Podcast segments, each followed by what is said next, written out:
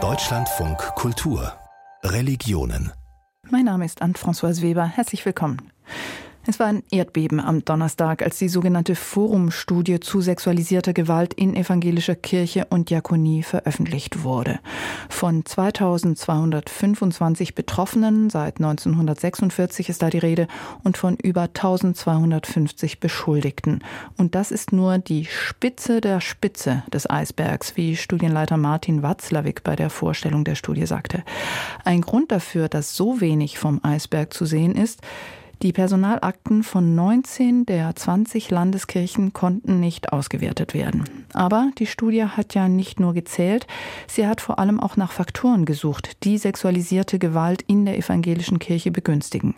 Einer der Forscher, Fabian Kessel von der Universität Wuppertal, hat im Deutschlandfunk Kultur da zum Beispiel genannt? Ein Bild der Geschwisterlichkeit, ähm, das es manchmal sehr schwer macht, offensichtlich Aufarbeitungen einzugehen, aber überhaupt auch Verdachtsmomenten nachzugehen, weil man sozusagen sich so nah ist und weil man den Eindruck hat, das kann ja nicht sein. Und das ist sicherlich ein weiterer Faktor, die Unvorstellbarkeit. Also es kann nicht sein, so das Selbstbild offensichtlich, dass in den eigenen Reihen so etwas passiert wie sexualisierte Gewalt. In dieser Ausgabe unseres Religionen-Podcasts wollen wir von Betroffenen hören, wie sie den Umgang der evangelischen Kirche mit sexualisierter Gewalt erlebt haben. Und wir wollen uns anschauen, welche Reaktionen es jetzt auf die Studie gibt und was sich alles ändern muss in der evangelischen Kirche. Am Schluss des Podcasts kommen wir dann noch auf ein anderes Thema, bleiben aber bei derselben Kirche. Wir wollen Ihnen einen schwulen Pfarrer vorstellen. Er hat jahrelang um Anerkennung homosexueller Menschen in seiner Landeskirche gekämpft. Hinter jeder Zahl steht schlimmes menschliches Leid. So hat es der Psychiater Harald Dressing bei der Vorstellung der Forumstudie gesagt. Und auch viele andere haben appelliert, man solle hinter den Zahlen die Betroffenen sexualisierter Gewalt sehen und ihnen zuhören. Denn genau das hat die evangelische Kirche viel zu lange nicht getan. Michael Hollenbach hat zwei Frauen, die sexualisierte Gewalt erlebt haben, gefragt, wie es ihnen bei der Aufdeckung ergangen ist. Lisa Meyer war elf Jahre alt, als sie ein angehender Diakon während einer Kinderfreizeit vergewaltigte.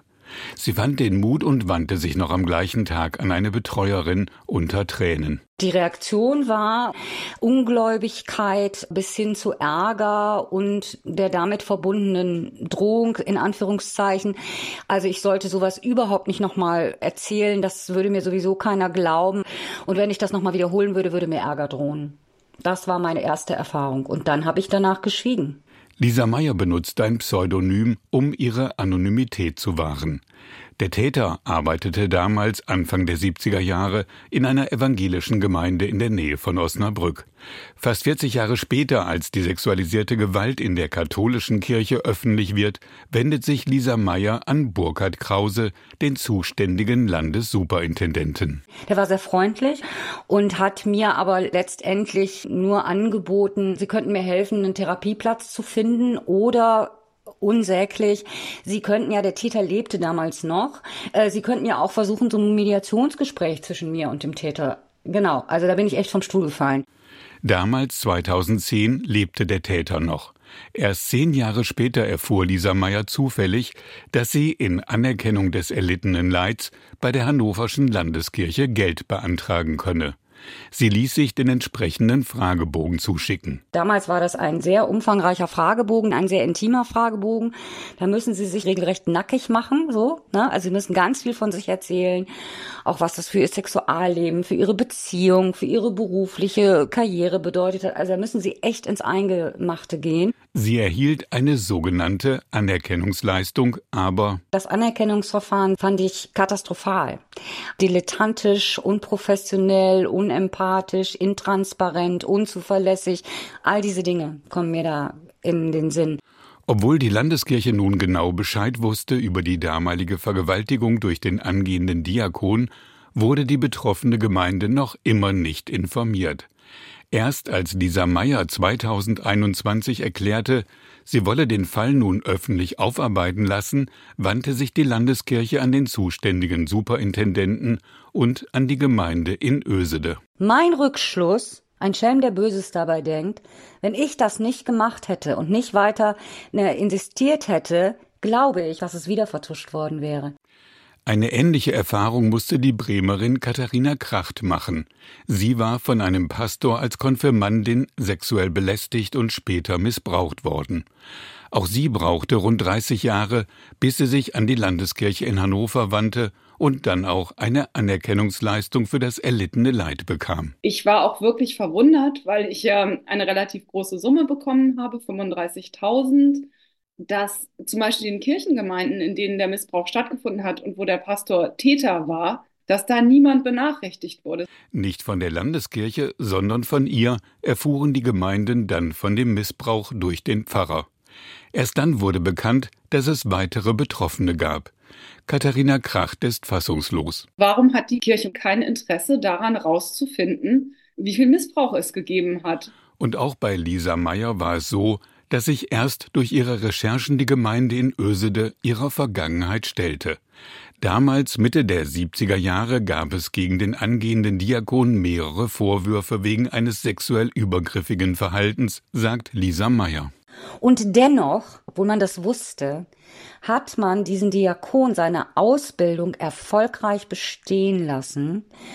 Er ist dann nicht weiter beschäftigt worden, aber das war aus meiner Sicht eine Art Freifahrtschein, die man ihm ausgestellt hat, um sich bei sämtlichen Institutionen oder Vereinen, die mit Kindern auch arbeiten und Jugendlichen, zu beschäftigen. Das war ein Serientäter, dem man da noch ein schönes kirchliches Schreiben mitgegeben, auf den Weg gegeben hat. Unglaublich. Immer wieder haben Betroffene wie Lisa Meyer und Katharina Kracht in den vergangenen Jahren die Erfahrung machen müssen, dass die Leitungsebenen der evangelischen Kirche nicht wirklich sensibel und zugewandt mit ihnen umgehen. So hat Katharina Kracht auf einen Brief, den sie an Landesbischof Ralf Meister geschrieben hat, erst eine Antwort bekommen, nachdem ihr Superintendent noch einmal nachgehakt hatte. Dann bekam sie vom Sekretariat einen Brief. Herr Meister habe über 2000 Termine im Jahr, er könne sich dieses Falls nicht annehmen. Also da muss ich auch sagen, wenn ich Herrn Meister dann jetzt höre irgendwie und er sagt, Missbrauch total wichtig, dann denke ich so, ja, wo war diese Haltung 2018? Katharina Kracht und Lisa Meyer haben beide jahrelang Therapien hinter sich. Und doch verfolgen sie die Taten bis heute. Ich habe eine posttraumatische Belastungsstörung. Nach sehr vielen Jahren Therapie bin ich ziemlich stabil damit, aber das geht nicht vollständig weg. Ich werde, glaube ich, in meinem Leben nicht Menschen mit langen roten Schals sehen können. Der Pastor hat immer einen sehr langen roten Schal getragen, ohne dass mir das Herz stehen bleibt. Ich leide bis heute unter Depressionen und auch immer wiederkehrende posttraumatische Belastungsstörungen, Flashbacks bis heute. Lisa Meyer engagiert sich seit Jahren für die Aufarbeitung sexualisierter Gewalt in der evangelischen Kirche. Und immer wieder empfindet sie das kirchliche Verhalten wie einen Schlag in die Magengrube. Jüngster Fall ohne ihr Wissen hat eine Kommission ihren E-Mail-Verkehr für eine Auswertung herangezogen. Mails, in denen sie sehr persönlich auch über die Taten des Diakons berichtet hat. Nun geht sie juristisch gegen diese Datenschutzverletzung vor. Lisa Meyer erhofft sich von der soeben erschienenen Forumstudie zur sexualisierten Gewalt, dass die evangelische Kirche genauso Farbe bekennen muss wie die katholische Kirche und sich nicht mehr in diesem katholischen Windschatten verstecken kann, weil diese Haltung erlebe ich nach wie vor. Ist zwar auch schlimm gelaufen, aber wir sind immer noch die Besseren, wir sind die Guten. Nee, Jungs, seid ihr nicht. Und ich hoffe, dass diese Studie so eine Wucht hat, dass die jetzt extrem schnell handeln müssen. Und zwar auch im Sinne der Betroffenen, weil Betroffene müssen immer noch als Bittsteller auftreten. Und für Katharina Kracht belegt die Studie, dass die Kirche gescheitert sei mit dem Versuch, die Aufarbeitung intern zu regeln. Wir haben so viele Jahre Zeit gehabt. Es ist ein klares Zeichen, dass sie es nicht schaffen und dass das nach außen abgegeben werden muss. Die Kirche muss zahlen, aber die Aufarbeitung und dieser Kontakt mit den Betroffenen muss nach außen abgegeben werden. Und falls Sie selbst Gesprächsbedarf zum Thema sexualisierte Gewalt haben, dann finden Sie jenseits der Kirche Hilfe im Internet auf dem Portal der unabhängigen Beauftragten für Fragen des sexuellen Kindesmissbrauchs. Die Adresse lautet www.hilfe-portal-missbrauch.de. Die Telefonhotline dort ist nur werktags besetzt, aber die Telefonseelsorge, die erreichen Sie rund um die Uhr unter anderem unter der 0800 111 0111. Am vergangenen Donnerstag hat ein Forschungsverbund seine Studie zu sexualisierter Gewalt in evangelischer Kirche und Diakonie vorgestellt. Und am Freitag gab es dann gleich noch einen ganzen Fachtag dazu. Da haben sich Forschende, Betroffene und KirchenvertreterInnen ausgetauscht. Mit dabei war Henning Stein. Der Arzt ist Mitglied im Verbundbeirat der Forumstudie und er kämpft schon seit Jahren für die Rechte Betroffener. Eines seiner Kinder hat in einem kirchlichen Internat sexualisierte Gewalt durch einen Mitbewohner erlebt. Der wurde später als schuldunfähig eingestuft. Das Verfahren wurde eingestellt. Und eine erstmal versprochene Zahlung der Täterorganisation erfolgte nicht, weil die Familie an die Öffentlichkeit gegangen ist. Herr Stein, nach all den schlechten Erfahrungen, die Sie im Umgang mit den Gewalterfahrungen Ihres Sohnes machen mussten, war jetzt diese Mitarbeit im Beirat der Forumstudie und dieser Fachtag am Freitag, war das eine gute Erfahrung? Das war eine gute Erfahrung, weil herausgekommen ist, dass noch sehr viel weitergearbeitet werden muss. Eine wichtige Botschaft ist, die katholische Kirche ist nicht die schlechte Kirche und die evangelische Kirche ist die gute Kirche, sondern beide Kirchen haben bis jetzt massive Probleme in ihren Reihen sexualisierte Gewalt wahrzunehmen und damit richtig umzugehen. Meine ganz persönliche Erfahrung in Hannover war, ich wurde von einer leitenden Mitarbeiterin der Diakonie angesprochen und sie sagte mir, Herr Stein, der letzte uns bekannt gewordene Fall in der Diakonie ist aus dem Jahr 1979, also 45 Jahre alt. Wann wurde denn Ihr Sohn missbraucht? Und dann habe ich gesagt, ja, das war 2004 bis 2005. Und dann sind wir beide erschrocken und haben festgestellt, auch mein Sohn ist gar nicht in die Auswertung der Forumstudie eingeflossen, weil er nicht gemeldet wurde. Und das zeigt uns eben auch, was für große Defizite da bestehen, solche Fälle zu erfassen. Sie selbst haben ein kurzes Statement abgegeben vor dieser Versammlung. Was war denn Ihre wichtigste Botschaft an die Leute? Also die wichtigste Botschaft war, dass dieses Thema verstetigt werden muss. Also sexualisierte Gewalt wird uns auch weiterhin begleiten. Ich habe das auch in Berlin gesagt am runden Tisch. Das ist auch eine Sache, die uns in Zukunft begleiten wird. Und es muss sozusagen unser täglich Brot sein, dass wir uns mit diesem Thema befassen. Also so ähnlich wie Infektionen im Krankenhaus, die passieren auch immer wieder und so wird man eben sexualisierte Gewalt in Institutionen auch in Zukunft weiter erleben. Sie haben sowohl am unabhängigen runden Tisch sexueller Kindesmissbrauch als auch im früheren Betroffenenbeirat der evangelischen Kirche mitgearbeitet. Haben Sie damals schon einen Unterschied im Umgang gespürt? Und jetzt bei dem Fachtag, wo Wissenschaftler und Kirchenvertreterinnen an einem Ort versammelt waren, würden Sie sagen, es gibt eine andere Art, auf Betroffene zuzugehen von Kirchenseite als von anderen Seiten? Ja, absolut. Also am runden Tisch saß ich ja den Ministerinnen gegenüber, also zum Beispiel Frau Schawan, Frau Leuthäuser-Schnarrenberger. Das war eine Runde. Und in der ersten Runde der Betroffenenbeteiligung der Kirche gab es eigentlich eine Betroffenenblase und eine Bischofsblase und wir fanden nicht zueinander. Ein Prälat zu mir auch gesagt, als ich darauf hinwies, wir waren in Berlin am Rundtisch eine Runde auf einer Ebene, das kann ich mir mit Ihnen nicht vorstellen. Und damit war für mich der Käse eigentlich fast gegessen. Und ich stelle auch fest, es gibt eben kirchennahe Betroffene und kirchenferne Betroffene. Auch die Forumstudie stellt das in ihrer Analyse fest. Und kirchenferne Betroffene werden von der Kirche eher gemieden bis diskreditiert. Also in Hannover gab es auch Kirchenpersonal bis hin zur Bischofsebene, was durch mich durchgeschaut hat. Hm. Damit muss man leben. Wenn man sich mit dem Thema beschäftigt, die Institution Kirche hat immer noch Schwierigkeiten, mit Betroffenen umzugehen. Und eigentlich brauchen wir eine kirchenferne, externe Organisation, von kirchenfernen Betroffenen. Wir brauchen so eine Art Ombudsstelle. Wir brauchen Rechtsschutz für Betroffene, eine Begleitung für Leute, die sich mit der Kirche nicht mehr identifizieren. Und die Ombudsstelle sollte eine Ombudsstelle für Betroffene aus kirchlichem Kontext sein. Denn wir haben ja eine unabhängige Beauftragte für sexuellen Kindesmissbrauch, die gibt es ja bei der Bundesregierung. Aber das ist nicht genug, sondern Sie sagen, es muss ein kirchenspezifisches, aber kirchenfernes Gremium geben. Das muss nicht kirchenspezifisch sein. Wir haben ja ganz viele Tatorte und da auch das Problem, dass es bis heute Whataboutism gibt. Also man zeigt immer auf die andere Institution und sagt, bei uns gibt es das Problem, aber bei den anderen ist es viel schlimmer. Ich denke, das Amt der unabhängigen Beauftragten muss gestärkt werden und auch ihrer Mitarbeiterinnen und Mitarbeiter ihres Beirats bis hin zur Gründung einer Wahrheitskommission. Was ich als wirklich befreiend empfinde, ist, dass wir jetzt uns lösen von diesem Märchen des Einzelfallmythos. Also auch wir wurden immer angesprochen als ihr seid ein tragischer Einzelfall, aber was eurem Sohn passiert ist, das war einfach unvermeidbar.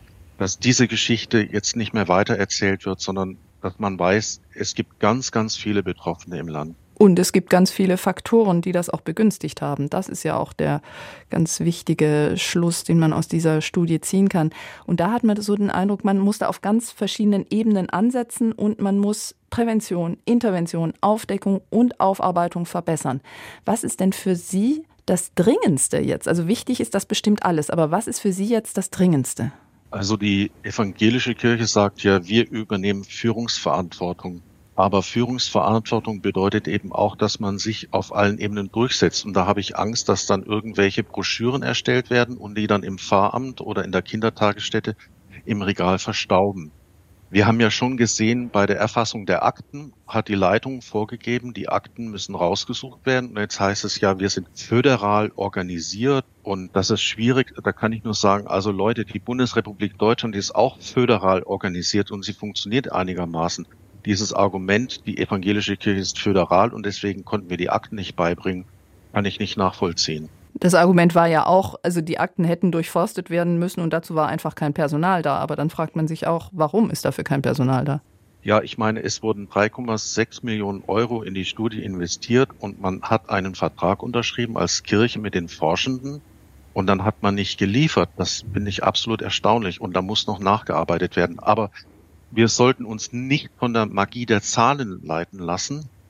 Es gibt ja eine Hochrechnung des Ulmer Kinder- und Jugendpsychiaters Jörg Feger, der kommt in einer äh, Dunkelfeld-Hochrechnung auf 114.000 Betroffene sowohl in der evangelischen Kirche als auch in der katholischen Kirche. Und die jetzt vorgestellte Hochrechnung aus Akten ist ja 9.800 55 oder so, also diese Größenordnung. Das heißt, die liegt um einen Faktor 10 niedriger. Wir sollten uns aber nicht von den Zahlen leiten lassen, sondern eher von den Einzelschicksalen und von den Mechanismen. Und da haben wir ja auch durch die Forumstudie gelernt, dass ein Faktor für Missbrauch in der evangelischen Kirche der familiär agierende, kumpelhafte Pfarrer mit Pfarrfamilie ist, wo die Pfarrfamilie dann zum Teil sogar als Tarnung für den Missbrauch dient im Gegensatz zum sakral überhöhten Priester in der katholischen Kirche. Und das finde ich ein absolut spannendes Ergebnis. Und wie kann man da ansetzen, dass das nicht mehr ist, dass Familie kein Schutzort mehr ist für Täter? Man muss über das Thema Sexualität eben sprechen, man muss Grenzen setzen. Also bei meiner Arbeit habe ich ständig Praktikantinnen um mich rum und ich sage denen, das hier ist eine asymmetrische Beziehung, die von mir missbraucht werden könnte. Schützen Sie sich vor Leuten wie mir, seien Sie wachsam und wehren Sie sich. Was nicht funktionieren wird, ist, dass man sagt, wir müssen Kinder stark machen. Kinder sind, besonders wenn sie klein sind, nicht in der Lage zu erkennen, was mit ihnen passiert, sondern da sind die Erwachsenen gefordert, wachsam zu sein. Und wir alle. Vielen Dank, Henning Stein, Arzt und Betroffenenvertreter im Verbundbeirat der Forumstudie. Um die Ergebnisse und die Reaktionen auf die neue Studie über sexualisierte Gewalt in der evangelischen Kirche und Diakonie ein wenig zu sortieren und einzuschätzen, dazu ist jetzt meine Kollegin Kirsten Dietrich zu mir ins Studio gekommen. Herzlich willkommen. Hallo. Wir sind vielleicht so viel kurz zu unserer Verortung beide in kirchlich geprägten Kreisen aufgewachsen. Wir haben beide evangelische Theologie studiert. Wir sind über ziemlich unterschiedliche Wege im Journalismus gelandet. Und jetzt wollen wir also so ein bisschen zusammentragen, was für uns denn bemerkenswert ist an dieser Studie und an der Diskussion darum. Denn es gab ja schon lange keinen Zweifel, dass es sexualisierte Gewalt auch in der evangelischen Kirche und in der Diakonie gibt. Und man hat auch schon länger mit erschreckend hohen Fallzahlen gerechnet. Also sind es vielleicht doch eher die Details Details, die da interessant sind. Mich hat zum Beispiel überrascht, dass die Betroffenen im Durchschnitt so jung waren, also etwas über elf Jahre. Das heißt, dass das also nicht alles ausschließlich in dem Kontext von möglicherweise distanzloser Jugendarbeit passiert, wo Übergriffe vielleicht leichter sind, wo manches als Liebesbeziehung vertuscht werden kann, sondern es geht auch ganz viel um wirklich kleine Kinder. Was hat dich denn am meisten überrascht, Kirsten? Ja, das mit dem Alter, das fand ich tatsächlich auch bemerkenswert. Ging mir ähnlich wie dir. Aber was ich auch interessant fand, war eigentlich, wie grundlegend die Auseinandersetzung mit dem Missbrauch Fragen stellt nach der Gestalt der evangelischen Kirche selber. Also in der Studie wurde mit den Betroffenen zusammen sowas wie eine typische Kultur des Missbrauchs auf protestantisch herausgearbeitet. Und die geht so, dass genau dieses lockere, evangelische, chaotische eigentlich das Ganze begünstigt. Also jeder und jede ist wichtig, wir reden alle miteinander und dabei vergessen wir irgendwie, dass dann doch auch ganz reale Machtstrukturen da im Gange sind, in deren Mitte dann gern der eloquente, charismatische, gut ausgebildete Pfarrer steht und der dann von den unklaren Strukturen profitiert und seinen Missbrauch damit äh, ja, etablieren kann. Und das, diese Unordnung, eigentlich, die setzt sich dann fort auf der übergeordneten Ebene, dass eben die evangelische Kirche in Deutschland zwar eine Dachstruktur ist, aber eigentlich macht ja jede Landeskirche, was sie will. Und irgendwie ist man darauf stolz auch, dass man eben keinen Papst hat, der nach oben drüber steht. Und die Studie sagt da ganz klar, das geht so nicht weiter. Das öffnet eben Lücken für die Täter und man braucht gemeinsame Regeln zum Beispiel für Geldleistungen für Betroffene, weil es eben reiche und arme Kirchen gibt. Und wenn man das nicht findet, dann kann man sich diese Pseudo-Leitungsebene EKD eigentlich auch sparen. Ja, also da gibt es wahnsinnig viel zu tun und eben auch strukturell und kulturell zu verändern. Das haben die Betroffenen, finde ich, auch sehr mhm. stark gemacht, auch bei der Vorstellung der Studie. Bei dieser Vorstellung fand ich das sehr bemerkenswert, dass da ganz deutlich wurde, dass es unterschiedliche Haltungen von Betroffenen zur Kirche gibt. Hast du das auch so empfunden? Auf jeden Fall. Es gibt halt die, die mitmachen, die sich weiter engagieren und es gibt die, die jetzt von den Außenlinien sozusagen mitspielen. Man hörte vor allen Dingen Katharina Kracht, deren Erfahrungen wir eben ja schon mal ausführlicher gehört haben, die wirklich mit deutlicher Wut in der Stimme sagte, dass sie versucht habe, sich zu engagieren und dass äh, ja dabei dann äh, eben ausgestiegen ist. Ihr erster Versuch der evangelischen Kirche der Aufarbeitung mit einem sogenannten Betroffenenbeirat ist ja genau deswegen auch vor ein paar Jahren krachend gescheitert. Das scheint man jetzt allerdings besser zu machen und trotzdem konstruiert man innerhalb der Kirche, das hat die Studie eben auch ganz deutlich gesagt, so ein Innen, wie die Kirche und ein Außen, die Betroffenen, die diese schöne Situation stören. Jetzt hat es seit Donnerstag jede Menge auch kirchliche Stellungnahmen gegeben zu dieser Studie. Ich habe die von der Evangelischen Kirche Berlin Schlesische Oberlausitz gelesen. Und da ist mir aufgefallen, da werden also Betroffene eingeladen, sich zu melden. Und dann heißt es, helfen Sie uns bei der weiteren Aufarbeitung ehrlich gesagt finde ich das auch schon wieder ganz schön viel verlangt. Also erstmal erleben die Leute Gewalt und dann sollen sie auch noch schön mithelfen. Ich weiß nicht, ist das der richtige Umgang? Ich weiß nicht genau. Es ist halt schwierig. Ich glaube, es werden einfach viele Fälle wirklich nur durch die Meldung der Betroffenen überhaupt erstmal publik. Von daher ist es wichtig, sie zu ermutigen, sich zu melden. Aber es kommt natürlich darauf an, wie man das überzeugend so vermittelt, dass man auch wirklich erstmal bereit ist zuzuhören und dass es nicht irgendwie gleich schon so einen genau klar definierten Job gibt, den man da als Betroffene oder Betroffener zu erledigen hat. Also zum Beispiel die evangelische Kirche von Hessen-Nassau formuliert das so, wenn Betroffene sich ermutigt fühlen, sich daraufhin jetzt zu melden, dann begrüßen wir das. Da merkt man dann schon, schon dass besser. die Wortwahl auf jeden Fall einen Unterschied macht. Und da merkt man eben auch wiederum, wie unterschiedlich die Landeskirchen tatsächlich auch sind. Ich habe mir deswegen mal die Mühe, Freude, das interessante, die interessante Aufgabe gestellt, die Poesie mal, anzuschauen, mal die Internetauftritte tatsächlich von allen 20 evangelischen Landeskirchen mir anzugucken. Und da finde ich es auf der einen Seite erstaunlich, wie einheitlich die Wortwahl ist, wenn sich leitende Geistliche zu Wort melden. Also die sind erschüttert, betroffen, fassungslos. Es schreit zum Himmel, was da geschehen ist, so als ob da auf einmal so ein ganz neues Thema irgendwie gekommen wäre. Und manchmal auch so, noch so eine leichte beleidigt sein, dass man irgendwie das mit den Akten nun wirklich, also da habe man einfach getan, was man konnte, aber es gab einfach auch nicht richtig mehr. Und ich bin dabei beim Durchgucken so sehr allergisch geworden gegen viele relativierende Formulierungen, die es gibt. Also wir waren nicht immer konsequent an der Seite der Betroffenen. Wir waren es nie. Wir, äh, ja, genau. Das liegt eben so nah, als ob man es im Prinzip war. Oder auch unsere Kirche hat versagt. Also als ob äh, die anderen haben eben auch versagt. Die Studie benennt genau sowas als Entschuldigungsstrategien, die von der evangelischen Seite da aufgebaut werden, von der Seite der Kirchenleitung. Und man merkt dann eben auch wirklich wieder, die Landeskirchen sind wirklich total verschieden. Es gibt welche, das ist der große Aufmacher und es gibt eine Landeskirche, da taucht das überhaupt nicht auf, nur mit einer winzigen Nachricht. Krass.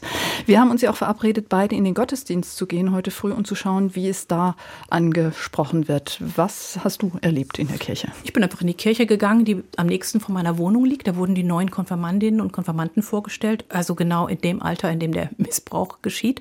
Und wo kam der Missbrauch vor? In den Fürbitten. Vorgelesen von einer Konfirmandin. Gott möge die Täter erleuchten. Ich paraphrasiere ein bisschen zu ernsthafter Bitte um Vergebung. Ja, super. Hast du danach noch nachgefragt? Ja, das habe ich nachgefragt. Und die Pfarrerin sagte, ja, eigentlich wäre sie vor allen Dingen stinkwütend, weil sie glaubt, dass die Täter völlig ohne Unrechtsbewusstsein sind und sie habe sich gewünscht, da irgendwie einen Weg zu bauen dafür, aber vielleicht wären die Fürbitten doch nicht der richtige Ort. Sie würde mal über die nächste Predigt nachdenken. Du warst in einer etwas prominenteren Kirche? Ja, ich war in der Gedächtniskirche am Kudamm und da war auch eine prominente Predigerin, Pfarrerin Katrin Ochsen und die hat das doch ziemlich gut gemacht, muss ich sagen, gleich am Anfang mit einem Schuldeingeständnis angefangen, Worte des Bischofs vorgelesen, dann folgte ein Gebet, in dem es hieß, wir bitten nicht um Vergebung, nur dass du Gott es weiter aushältst mit uns und unserer Kirche. Das fand ich nicht schlecht formuliert. Auch in der Predigt ist sie nochmal drauf eingegangen und in den Fürbitten nochmal. Und da ging es auch immer wieder darum, man müsse diese Selbstsicherheit verlieren, dass man eben die bessere Kirche sei. Ja, in der Kirche muss jetzt wahnsinnig viel passieren. Einerseits also Vereinheitlichung von oben, andererseits die Verbreitung in der Fläche. Wir haben schon über die EKD geredet, wir haben auch über staatliches mögliches Eingreifen geredet, vorhin mit Herrn Stein. Was siehst du denn jetzt als Aufgabe der Gemeinden jenseits des Sonntagsgottesdienstes? Naja, erstmal, dass sie das wirklich als Aufgabe der Gemeinden wahrnehmen, das Thema Missbrauch. Also es gibt ja diese sogenannten Bystander, also Zeugen von Missbrauch, Leute, die das irgendwie mitkriegen, die sich aber ihr schönes Gemeindeleben nicht kaputt machen wollen, weil sie irgendwie auch nicht direkt betroffen sind. Und diese Leute wirklich zu packen und die irgendwie dazu zu bekommen, wirklich aktiv etwas zu tun gegen Missbrauch bei sich in der Gemeinde. Also zum Beispiel mal zu gucken, was gibt es eigentlich für Orte, die Missbrauch ermöglichen in der Gemeinde? Also wer hat den Schlüssel für die Gästewohnung im Gemeindehaus oder wer darf eigentlich den Jugendkeller nutzen oder ganz solche konkreten Sachen auf der Gemeindeebene und das wirklich zu einer Aufgabe zu machen, die auch die ganz normalen, sage ich mal, Christen und Christinnen angeht. Das, glaube ich, ist die große Aufgabe und die große Herausforderung. Ja, bleibt nur zu hoffen, dass die Kirche sie auf allen Ebenen auch wirklich annimmt. Vielen Dank, Kirsten Dietrich, für die Einschätzung.